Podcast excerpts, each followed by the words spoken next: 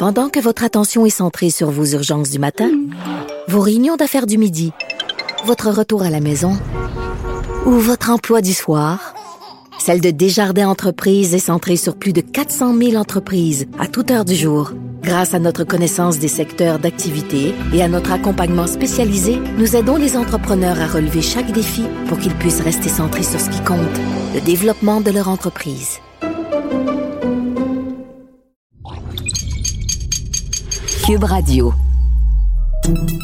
Salut, c'est Charles Dran avec l'équipe dans 5 minutes. On s'intéresse aux sciences, à l'histoire et à l'actualité.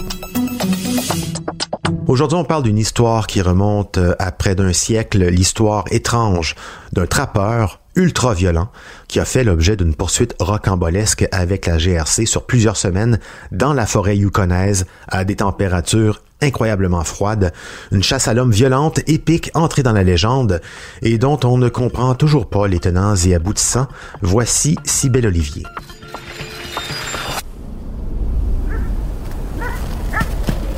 Noël 1931. À 300 km au nord du cercle arctique, des policiers de la GRC, guidés par des pisteurs autochtones, sont envoyés pour interroger un mystérieux trappeur accusé d'avoir vandalisé des lignes de trappe. Mais rendu là sans avertissement, un policier est tiré puis abattu par le trappeur fou.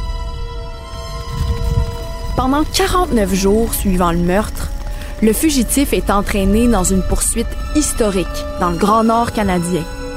Il échappera aux coups de feu, à la dynamite et survivra dans l'un des climats les plus rudes de la planète jusqu'à sa mort en février 1932.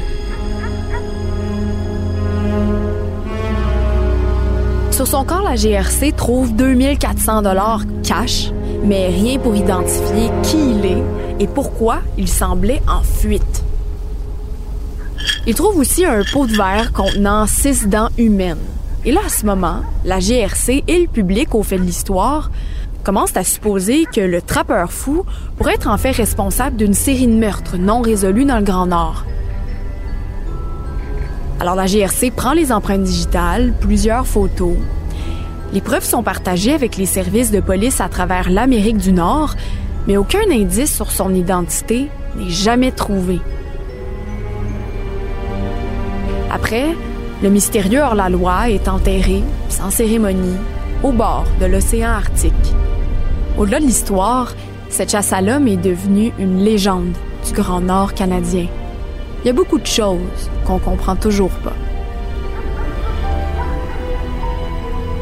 Le trappeur fou apparaît pour la première fois dans l'Arctique canadien durant l'été 1931.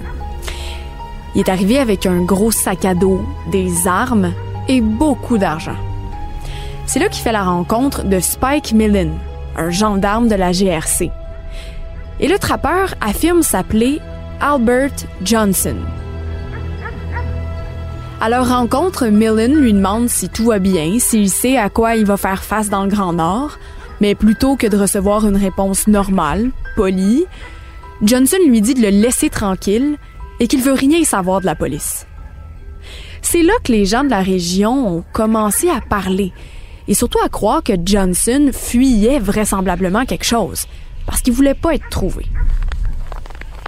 Après leur rencontre, le trappeur disparaît dans les bois, loin des gens.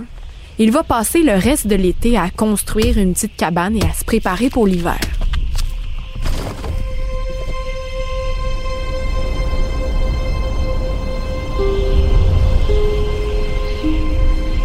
C'est maintenant Noël et personne n'a revu le trappeur depuis sa rencontre avec l'agent Millen six mois plus tôt. Mais là, des Autochtones du coin commencent à signaler à la GRC que leurs pièges sont vandalisés. Ils accusent Johnson.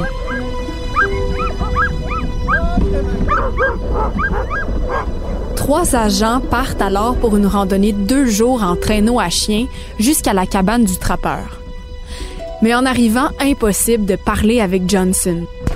Leur échange se termine en coup de fusil tiré par Johnson, passant en un cheveu de tuer un policier.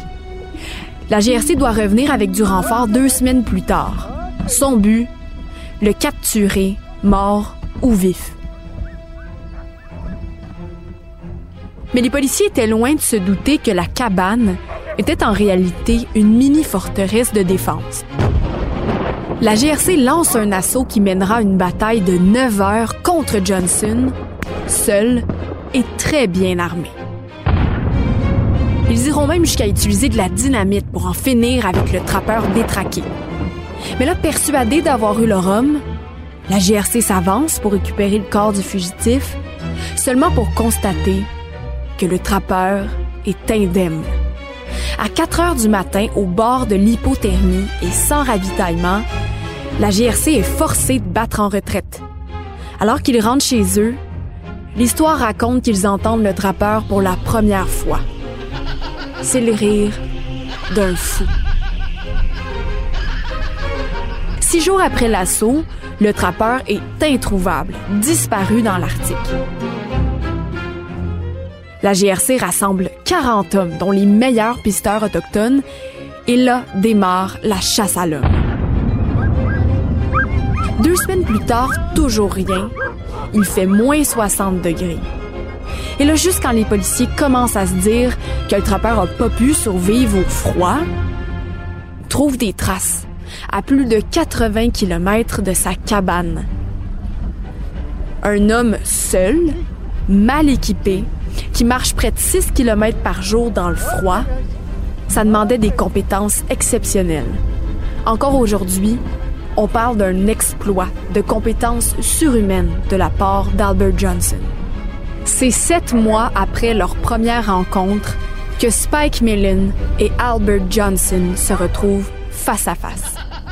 Le 17 février 1932, au Yukon, la GRC fait feu sur lui et là-bas. Le dénommé trappeur fou nous a laissé bien peu d'informations sur lui, entraînant dans la mort son identité. Tout ce qu'on sait de lui aujourd'hui, c'est que c'est un homme qui avait environ 35 ans à sa mort et qui était natif de la Norvège. Il aurait vécu aux États-Unis avant de vivre les sept derniers mois de sa vie au Canada. On n'en saura jamais plus sur la véritable identité d'Albert Johnson, le trappeur fou, et son identité restera jamais un mystère.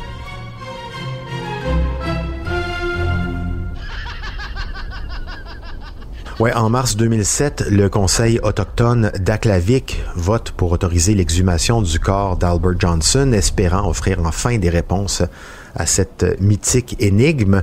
On y découvre que le trappeur serait né en Norvège et aurait grandi aux États-Unis avant de vivre les sept derniers mois de sa vie au Canada.